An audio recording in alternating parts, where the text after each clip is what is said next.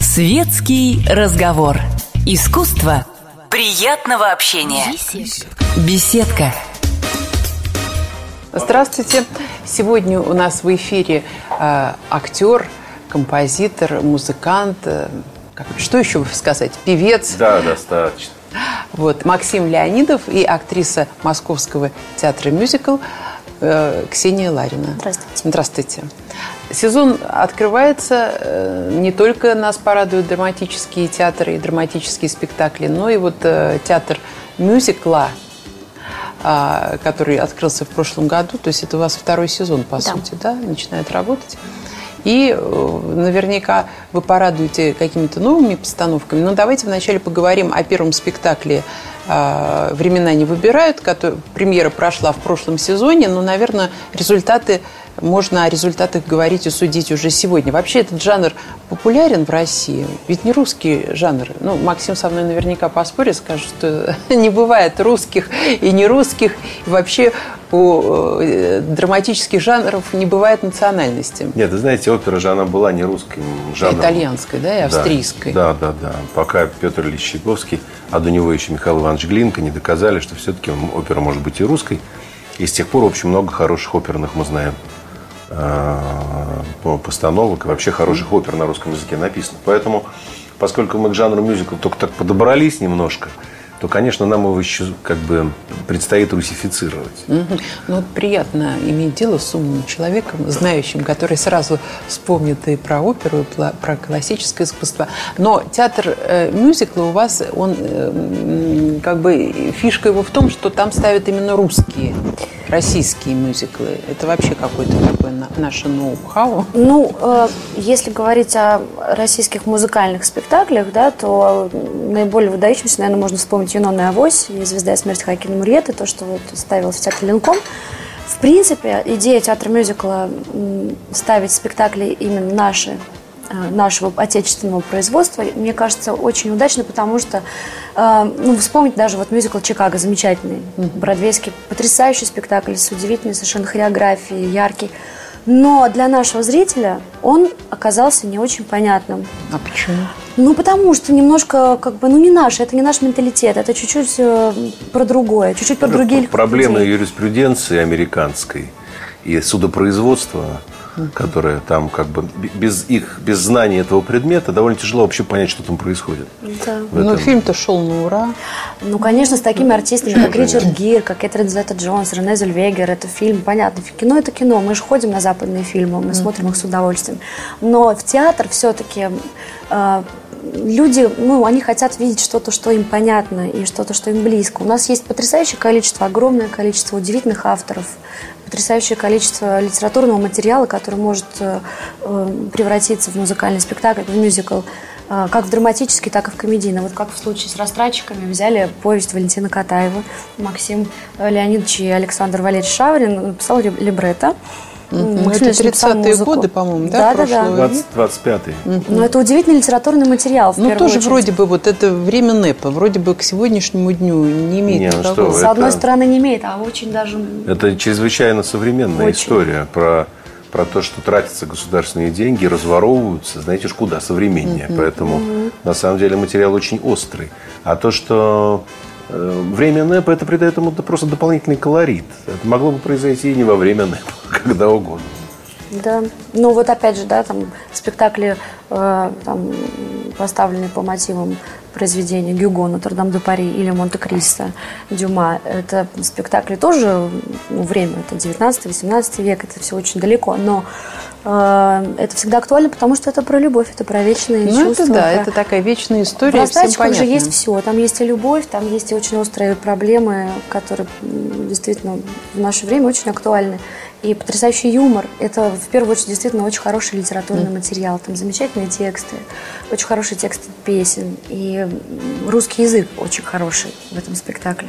Это тоже Ну, важно. чтобы мы ввели в курс дела наших э, зрителей и слушателей, надо объяснить, что Максим Леонидов э, к этому спектаклю «Растратчики» имеет какое отношение? Не только исполнитель же, да, наверное? Мне как-то раз после того, как э, значит, я, я пригласил своего товарища Александра Шаврина, московского артиста, пригласил его на спектакль продюсеры в театре ЦТРА, где я играю Макса Белоса. Так он посмотрел спектакль. Ну, главного героя. Он ему очень понравился. Он говорит, а почему бы нам не, какой-то не, не, не сочинить на нашей, на российской почве, на нашей теме какой-то вот такой же веселый какой-то музыкальный спектакль. И через какое-то время он вышел с предложением э, написать мюзикл по повести Валентина Катаева «Растратчики». Два года мы его писали, наконец написали, потом а, мы стали его пристраивать, пытаться в какие-то театры, и, наконец, э, театр мюзикла, который а, тому времени к, к этому времени родился в Москве, да, взял его вот э, как одну из премьерных постановок. Э, чему мы ужасно, значит, обрадовались. И вот сейчас идут премьеры. Я э, являюсь композитором этого проекта, а также исполнителем, одним из исполнителей главной мужской роли, роли э, Филиппа Степановича, такого вот... Э, главного растратчика? Главного растратчика, да, главного, главного бухгалтера некого предприятия, главного э, растратчика.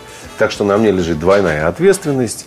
А Ксюша играет мою дочку, э, значит, Зойку. Которой вы передадите подпольные миллионы? Нет, нет, она к растрате никакого отношения не имеет. Наоборот, это лирическая героиня. Она влюблена в моего э, подчиненного, кассира Ванечку Клюквина. Там трогательная история любви. Вот, и она поет э, такую вот арию любовную, которую мы для наших радиослушателей, например, можем поставить в эфир в Ксюшном исполнении.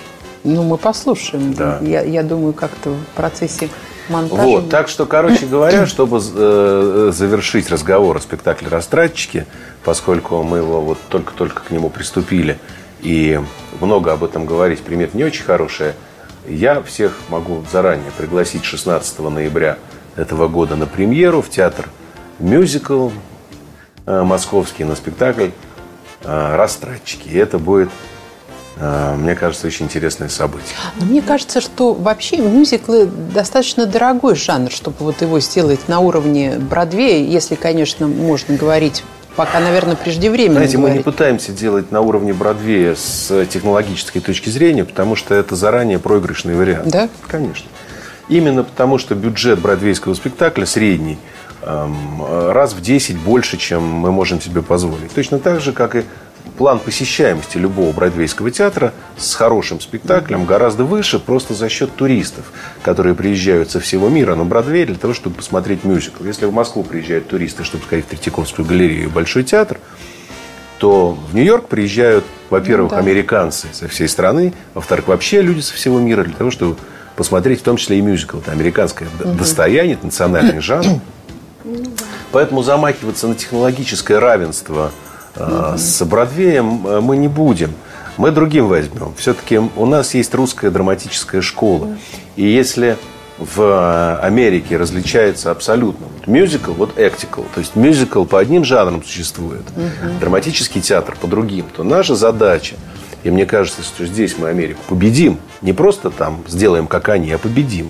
Мы совместим драматический театр, подробный, я имею в виду не медленный и нудный, а подробный в смысле взаимоотношений человеческих.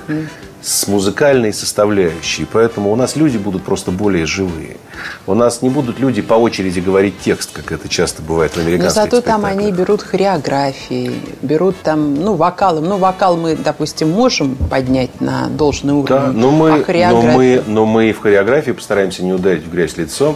У нас Егор Дружинин – а, балетмейстер нашего да. спектакля. И, в общем, есть все основания считать, что танцевать мы будем не стыдно. Ну, а вам как поется? Вы где научились и вообще как пришли в этот жанр? Ну, внешне вы, конечно, э, абсолютно лирическая героиня. Ну, вообще, э, в этот жанр я пришла не сказать, чтобы случайно, потому что где-то 10 лет назад я участвовала в музыкально-цирковом ревью «Свадьба Сойк». А, который ставился в Большом цирке на проспекте Вернадского. Ставил Евгений Гинзбург, царство ему небесное. И Александр Александрович Басилаев, также царство ему небесное, вот музыку писал. И я играла там главную героиню, мы летали под куполом, мы катались на коньках, мы пели. Это было такое представление семейное. Ну, люди приходили с детьми, но, в принципе, такая история Ромео и Джульетта, но про птиц. Вот. И тогда еще у меня не было ни актерского образования, никакого вообще образования, только школа, потому что я только-только вот... Просто очень хотелось, я пришла на кастинг, и меня утвердили. Вот. А, а цирковое? Цирковая подготовка. А там э, нас с нами занимались три месяца цирковые артисты, которые, в принципе, трюки были, они технически были несложные, но выглядели очень красиво. И, конечно, нас не заставляли там стоять на голове э, ну, мы без страховки. по программе «Цирк со звездами» знаем, что конечно, можно сделать все возможно. циркача, да, из все кого возможно. угодно. И делали очень такие, с технической стороны трюки были легкие, но с визуальной точки зрения это было действительно эффектно очень, когда актеры летают, поют, и все это вживую. Такой был у меня опыт. А вообще просто как-то с детства пела и с детства мечтала о сцене и как-то вот так вот планомерно к этому шла. Закончила театральное училище имени Щукина. А, и вот поступила сразу на работу, сразу-сразу по окончанию института. И так повезло, что играю уже вот сейчас третья главная роль у меня намечается, да, в этом театре. Так что... Ну, Максим, вы как специалист, наверное, знаете, что ведь для мюзикла не обязательно иметь ну, сильный такой настоящий, достаточно актерского пения. Вы знаете, да, это, нет, нет, это зависит от музыки, во-первых, потому что есть музыка, написанная для драматических артистов, поющих, а есть музыка, написанная все-таки для вокалистов. Что касается мюзикла «Растратчики», то э, партии главных героев написаны, так сказать, ну, с учетом все-таки вокальных данных. Просто так не споешь. Uh-huh. Поэтому мы сталкиваемся с тем, что на самом деле претендентов много на то, чтобы играть эти роли, но э, несмотря на то, что, так сказать, желающих много, но возможности не, не у не всех, у всех, не есть, у всех да? есть возможности это спеть просто, выпить это. Угу. Поэтому... Но это, это не оперета же, да? В оперете все-таки там профессиональные певцы. Ну, это не опера, не оперета, это какая-то вот что-то что-то между... Знаете, Потому что, вы, извините, пожалуйста, да. Ксения, вы вспомнили Юнону и Авосленко, да. ну, это тогда это считалось рок-опера, рок да. да? И тогда, в общем-то, исполняли ее драматические, просто поющие артисты. Карачин, Но если вы вспомните, таким образом. Да, если вы вспомните, да. то пластинку, которую Алексей Рыбников записал до постановки еще спектакля, все-таки там пел замечательный совершенно актер, певец Трофимов, который пел там очень сложные партии вокальные, на самом деле, с точки зрения... Ну, я как вокалистка, я вам могу сказать, что партии очень сложные. И гармонические, то есть там очень непросто не все это да, в театре Ленком все-таки еще, прости, Ксюша, mm-hmm. все-таки еще сидела рок-группа с вокалистами, mm-hmm. которые пели. Александр Садут. Да, так он да, до сих пор вместе с артистами, да. вместо артистов, mm-hmm. все хоры, все это поддерживалось все-таки профессиональными людьми. Конечно, Поэтому конечно не, не, не, не, не все так просто. Музыка очень сложная, вокальная. Там на пластинке пела Жанна Рождественская, которая, насколько мы знаем, mm-hmm. она обладает ну, совершенно резиновым голосом. И это все-таки, да, это для поющих людей. Ну вот Николай Петрович Караченцев, конечно, с его харизмой, с его энергетикой, э, даже, может быть, если ну, вокально да. где-то он там вдруг... Когда мало голоса, можно взять харизму. Ну да. Да? Ну, ну можно, если наверное, ты такого если уровня есть. актер, да. Если она есть. Но Если выросла но харизма, знаете, будем вот брать харизму. Все-таки в музыкальном спектакле, на мой взгляд, я думаю, Максим Знаете, есть, есть нота фа, которую надо взять. Есть у тебя харизма, нет у тебя да, харизма. Что ты, будешь делать? Но ее надо взять. Надо взять. Иначе... Если ты ее не взял, арию ты провалил, потому угу. что она так написана, угу. что она идет, идет, идет, идет, и потом ты должен взять эту ноту, чтобы она прозвучала, потому что именно музыка построена так, что когда вокалист берет эту ноту, тогда зал замирает, потому что вся логика построения номера построена на этом. И если этой ноты нет у артиста, ну что, он может быть какой угодно харизматичный и хороший, но его не возьмут. Да. Он кастинг не пройдет. Вот мою роль чудесно бы сыграл и Ефремов, я имею в виду, да, да Михаил, нет, не Олег. А, в свое время, а, я думаю, да, вот он чудесно бы сыграл мою роль. И Ульянов. Угу и, не знаю, еще какие-то вот такие, да, артист Луспикаев, ни одного бы из них не утвердили. А может, они взяли Нутуфа? Нет. Нет? Понимаете, такой жанр в музыкальном спектакле, в мюзикле, в принципе, э, песня, ария героя там, или массовый номер музыкальный, это все является частью, часть, частью действия. Это mm-hmm. все обязательно необходимо. Там драматургия выстраивается даже на музыкальных номерах. Э, герой приходит к какому-то э, состоянию, к какому-то состоянию, с ним происходит изменение и также в ходе вот музыкальных этих произведений. И это необходимо, действительно необходимо. Ну, судя по тому, что у нас все появляются все новые театры и какие-то вот театры переты, ну, давно он существует, но они стали все больше и больше ставить мюзиклы. А, я, может быть, там есть различия или различия минимальные, только дело в названии. А, но, тем не менее, вот они как-то тоже на этот жанр переходят. Потом появился вот из э, э, этого Дворца молодежи переехала в кин... бывший кинотеатр России, тоже... Stage Entertainment. Да, ну теперь это театр мюзикл, мюзиклов России, да, mm-hmm. сохраняет ту э, сцену тоже. Ваш театр образовался. То есть, получается, как бы это все востребовано, это нужно. Потом, если я... Продюсер, о которых мы с вами говорили, он в театре ЦТРА драматическом, и кто-то сейчас, я вот сейчас э, этот сезон отслеживаю, новый театральный сезон, кто-то тоже что-то такое. Театр Моссовета еще идут музыкальные Театр Моссовета, театр сатиры, театр э, Рам. Новые да. музыкальные В театре Рам э, Король и Шут пишут музыку он для Свини Тот, парикмахер, э, не помню, там с какой-то там. С Флит-стрит. Да, с Флит-стрит. Да. Значит, там так еще будет... уже написано. Они пишут другую какую-то, свою собственную. Так что мюзиклов много. Это действительно говорит о том, что народу этот жанр интересен, люди ходят, и зря мы боимся. И говорим, что это не наше. Наше. Было не наше, станет наше. Освоим. Конечно. Да. Просто здорово было бы, если действительно, э, как, как вот говорят, адаптировать жанр для нас. Да? Ну, у нас очень много талантливых музыкантов, композиторов, которые действительно могут писать э, замечательные произведения. Вот тому доказательство, пожалуйста. Сейчас будет премьера нашего спектакля нашего, вот полностью от, от А до Я. Но это здорово, что у вас появился еще один спектакль, появится еще один спектакль, потому что на одном спектакле да, держать репертуар, и мне кажется, артистам мучительно каждый день выходить с одним и тем же текстом, с одной и той же музыкой. Это вот как э, в упомянутом, там, вот они, ну, берут какой-то мюзикл, да, кошки там на целый год и крутят его. Но вот я не представляю а у нас театр психологию актеров, которые это же с ума сойти.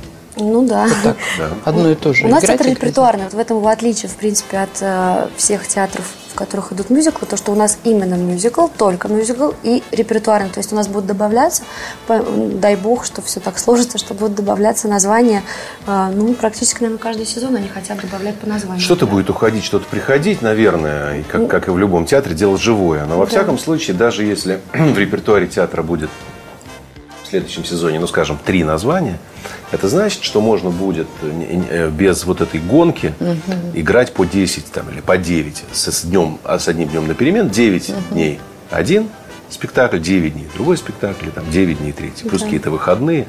И это и зрителю удобно, и артистам удобно, потому что все-таки не, не, это не... Не замыливается, да. да. Карусель все-таки останавливается время от времени. А растрайчики еще в этом сезоне что вы будете ставить? А, ну, пока, пока только пока растрайчики, пока, да? Пока да, выпускаем, дайте, да. Дайте выпустить растрайчик. А времена они выбирают как а, вообще залы полные или вот ну, есть какие-то свидетельства успеха? Вы знаете, у нас вообще за этот сезон, за всего за 4 месяца спектакль посмотрело в районе 50 тысяч человек. Поэтому это, а это, это говорит... Э, в зале у нас 1200 мест. Угу. И на самом деле у нас никогда не было пустого зала, ни разу. И меньше половины уж точно не было. А бывали даже аншлаги прям частенько.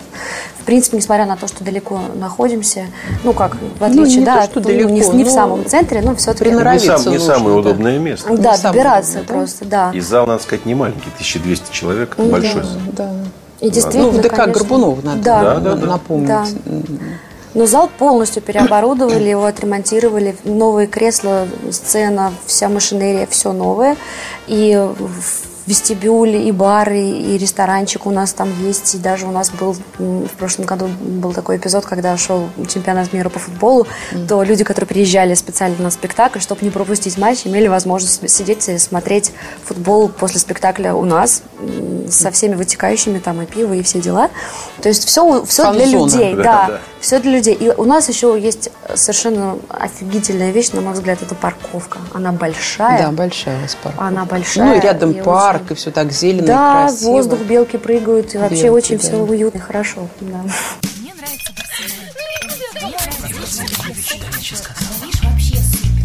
Светский разговор. Искусство приятного общения. Беседка. Сегодня у нас в эфире актер, композитор, музыкант Максим Леонидов и актриса Московского театра мюзикл Ксения Ларина. Наверное, артисты вот меняются. Я знаю, когда э, должен был выйти, времена не выбирают, да, там был какой-то другой состав участников, потом ну, э, Ланская, потом а, э, Франдетти такой. Они все остались. У нас да? просто на каждую роль у нас два-три состава, потому что а. физически, там, та же самая Лера Ланская, она очень занятая актриса, у нее очень много проектов. И также она снимается. И поэтому она не может физически играть 15 спектаклей подряд. У нас играет также замечательная Теона Дольникова, выдающаяся певица, э, эту же роль. И вот посчастливилось мне ввестись тоже. Поэтому мы все друг друга... Мы играем поровну, а, мы друг друга заменяем. Конечно, конечно. И также на каждую роль. У нас вот э, Ефим Шифрин, Николай Чиндяйкин и Роман Кириллов играют Мэтта, главного героя, mm-hmm. который сын вот этой американской певицы. То есть, в То принципе, есть ваш сын, получается, да? Да, да. Э, это, это нормальная практика, просто потому что Максим Леонидович тоже не сможет играть каждый день. У него очень много всяких дел. Ну да, во-первых, есть еще все-таки дела. Я, я еще концертирующий как бы артист сольной программы. У меня еще есть группа, с, с которой нужно играть. Есть еще да, спектакль продюсера и так далее. А во-вторых, просто потому, что если драматический спектакль еще как-то можно сыграть, имея инфлюенцию какую-нибудь там, понимаете, не домогая, то спеть а, фактически невозможно. А если ты споешь в больном состоянии, то ты можешь выбыть на неделю, а то и на две из строя. Поэтому простуженным петь вообще нельзя. Да. Понимаете? Да. А живем мы на севере все-таки. И всякое у нас тут бывает, и всякие вирусы, и простуды, сами понимаете. Поэтому, конечно, любую роль да, да, должно играть, ну, как минимум. Два, как два, минимум. Ну, два, лучше три да. человека, чтобы зритель не остался без спектакля, который купил билет. Максим, ну вы начинали как драматический артист, а потом вот совсем перешли такую, ну, собственно, вы музыкой-то занимались с детства, да, я да. так поняла, а драматическое это учились вы да. в гитмике на факультете актерского мастерства, да. да? Но вот вам что ближе? Вы знаете, мне все ближе. Просто дело в том, что когда я заканчивал театральный институт и поступил... Такой педагог у вас замечательный. Да, я поступил на работу в БДТ, потому что Юрий Александрович Товстоногов вот, значит, взял троих человек с нашего курса, меня, Иру Селезневу и Мишу Морозову тогда, в БДТ. А с другой стороны, у меня был уже секрет, который, группа секрет, которая это было наше детище, и мы там были сами по себе хозяева. Это с Фоменко, да? С Фоменко, да, и еще с, с двумя значит, молодыми людьми. И я попал в БДТ в такую, знаете, академическую атмосферу, в общем, уже умирающего театра, потому что Юрий Александрович был уже на излете, и сил на новые какие-то постановки, а тем более с новыми артистами молодыми у него, безусловно, не было, и планов особых на нас у него тоже не было. Он просто взял то, что ему понравилось. Ну, надо было взять. К себе в театр, да, по распределению. Слава тебе, Господи, что было тогда распределение. Угу. Хорошо, что я оказался в БДТ. Но на вопрос, э, что я буду играть и когда, я ответа получить не мог. Угу. А, ну, как перед... и ваши однокурсники, наверное, да, перед глазами. Не, ну Селезнева все-таки как-то не сразу, но она вошла в репертуар. И Миша Морозов тоже. Угу. Но им-то куда им было деваться? Там мне-то было куда деваться, понимаете? У меня тут блины испеклись. Они, и есть дело, где я сам себе хозяин. И я, мне, не надо, и мне не надо зависеть от репертуара театра, от главного режиссера, от завтрупы, от партнеров, от своих, знаете и так далее, и так далее. Я вот сам себе тут режиссер. И поэтому, конечно, для молодого человека, особенно для мужчины молодого, это же очень важно э, быть самостоятельным, ни от кого не зависеть, делать свое дело, покорять мир. Поэтому, конечно, я предпочел покорять мир, а не просто просиживать штаны за кулисами БДТ. Хоть бы это даже было БДТ. Ну, потом-то как раз-таки с той же Селезневой вы и отправились покорять э, мир. Правильно? Она тоже ушла, как я понимаю, из БДТ. Да, правильно. Но Селезнева ушла к своему учителю Льву Додину, у которого к этому времени организовался, значит, театр. Его назначили главным режиссером Малого драматического театра, нынешнего театра Европы. И тогда Селезнева и многие другие артисты из других театров, его ученики, мои сокурсники, угу. пришли в этот театр работать. Но не я. А почему? потому что я уже занимался совершенно другим делом. И потому что в театре у Додина нужно абсолютно отречься от себя и заниматься только театром Додина. И там есть Додин. Это его театр, и все остальное будет делать так, как он считает нужным. А мне это не нужно абсолютно. Я сам хочу делать то, что я считаю нужным. Ну да, я понимаю логику. Хотя сейчас очень такой популярный, востребованный театр, и все время он гастролирует. Мы же живем не для популярности и востребованности. Я тоже популярный и востребованный, понимаете? Просто мы по-разному популярны и востребованы. Да. Ну, не жалеете о том, что... Нет, абсолютно. Я с удовольствием сейчас работаю в театре, но я работаю в театре там, где мне интересно. И там я могу сейчас выбирать. Понимаете, это вообще большое счастье. Я вот хочу работать в этом театре, в этом проекте, в этом мюзикле, то я буду в нем работать. Я не захочу, я не буду в нем работать. А можете послать, да, вот сказать, нет, мне не интересно. Да, потому что я деньги зарабатываю в другом месте абсолютно. Мне для жизни театр не нужен. Я могу без него обойтись, понимаете? То есть концерты кормят вполне. Да, да, поэтому театр для меня это прежде всего... Я, не, конечно, я не работаю бесплатно, безусловно, но для меня театр это прежде всего удовольствие. Это возможность заниматься тем, что я люблю, а, с теми людьми, с которыми я хочу. Это очень важно. А вот интересно, актеры э, театра, театров мюзикла, они больше зарабатывают, чем драматические? Ну, обычно принято говорить о том, что в театрах актеры очень мало зарабатывают, поэтому они снимаются в сериалах, поэтому они ездят на концерты. А что это вы переглядываетесь? А я не знаю. А я думаю, кто будет отвечать на этот вопрос. Я не могу на этот вопрос отвечать, потому что я не, в курсе. Да, ну, так я... вы же бесплатно не работаете, говорите. Со мной заключен контракт. Ну, с каждым это артистом Максим Леонидович, автор этого Определенный этого... контракт, понимаете? Поэтому я про свой контракт знаю. Да. Контракт Ксюши я не знаю ничего. Нет, на самом деле я тоже вот могу сказать, что мне кажется, что все зависит, опять же, вот, ну, я думаю, что, наверное, Евгений Миронов в театре хорошо зарабатывает, да? Я думаю, что... Да и в Амхате неплохие зарплаты. Да, я да. думаю, что в театре современник артисты, которые играют, тоже зарабатывают очень неплохие деньги. И в Линкоме. И в Линкоме тоже, да. Но вопрос в том, что если ты молодой артист, молодой, который только что со студенческой скамьи, который еще пока нигде не снимался, и тебя еще никто не знает, и если ты попадаешь в коммерческий проект, где ты знаешь, что у тебя в месяц э, гонорар за спектакль, за один, который ты оговариваешь с продюсером, и у тебя в месяц, допустим, грубо говоря, 15 10. спектаклей, и ты понимаешь, что у тебя есть эта сумма в месяц всегда стабильна. И при этом ты, вот как в моем случае, да, вот я попала сразу играть главные роли. И, то есть я не в ансамбле, э, я не, там, вот, я не попала в драматический театр и не, не ходила два года с подносом или там... Ну, не в массовке бегаете, да, да, да. То есть мне повезло, что у меня сразу появилась роль что мне сразу как бы вот... И это, конечно, ну там все это зависит от того, как ты договоришься, но, в принципе, в коммерческом проекте в них все стремятся, все очень хотят попасть. Ну, конечно. Но, видите, что... еще есть возможность договориться, то есть поторговаться и сказать, вы знаете, вот этот гонорар меня не устраивает. Ну, да, но только, да? опять Такая же... возможность есть, если ты нужен. Если, если в общем, ты нужен. тебя можно заменить, то лучше не торговаться. А незаменимых нет, как мы знаем, да. Так что, конечно, вот до тех пор, пока тебя не знают и пока ты человек непонятный и неизвестный, то, конечно, лучше соглашаться на те условия, которые тебе предлагают. Но в любом случае в таких проектах условия хорошие всегда. Они то есть пойти на работу в театр мюзикла – это э, хорошо. Это да в любой театр хороший хорошо, вариант для Мне артиста кажется, вообще молодого. хорошо работать для артиста молодого потому что столько артистов выпускается каждый год, дикое количество. И попасть на работу, в принципе, это счастье и удача. Нет, конечно, да, надо что? попадать на работу в тот театр, где ты будешь работать. Да. Понимаете, сейчас даже речь идет не о деньгах, хотя это очень важно. Но для артиста, особенно повторяю, для молодого, конечно, надо попасть в тот театр, где тебя займут, и ты будешь продолжать учиться, ты будешь продолжать опыт набирать. И в этом смысле в театр мюзикл очень хорошо устроиться на работу, потому что если тебя туда взяли, то ты будешь работать обязательно, ты не будешь просиживать штаны. Не будешь, да.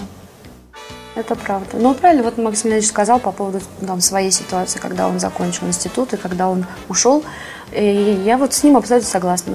По мне так лучше действительно искать любые возможности быть и существовать как артист, нежели сидеть и просто иметь статус артиста, э, там, не знаю, императорского театра. Императорского театра, да, и что, и что.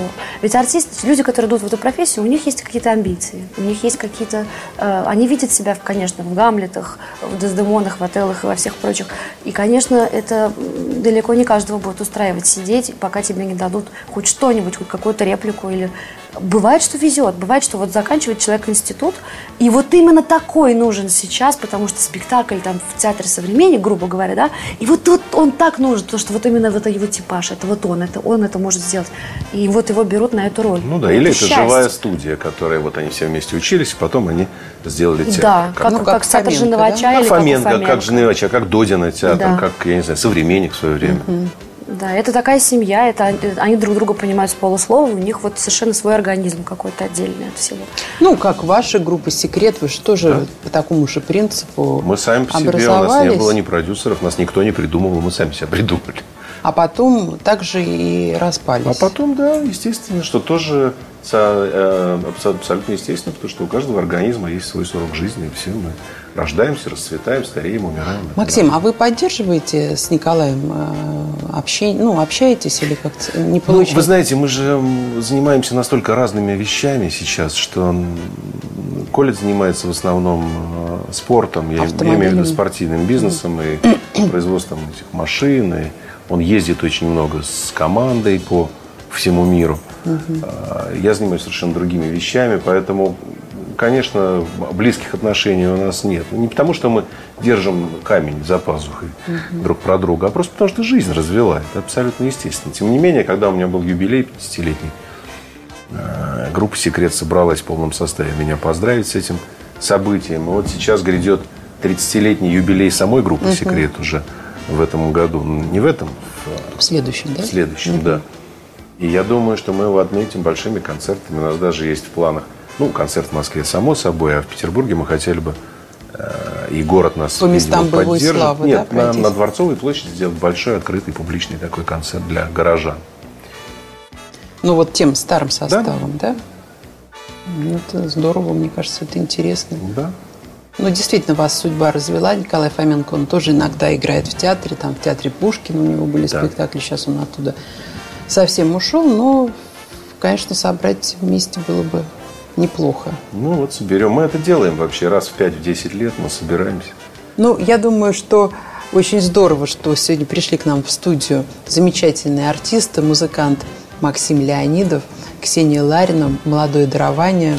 Я уж не знаю, я не представила.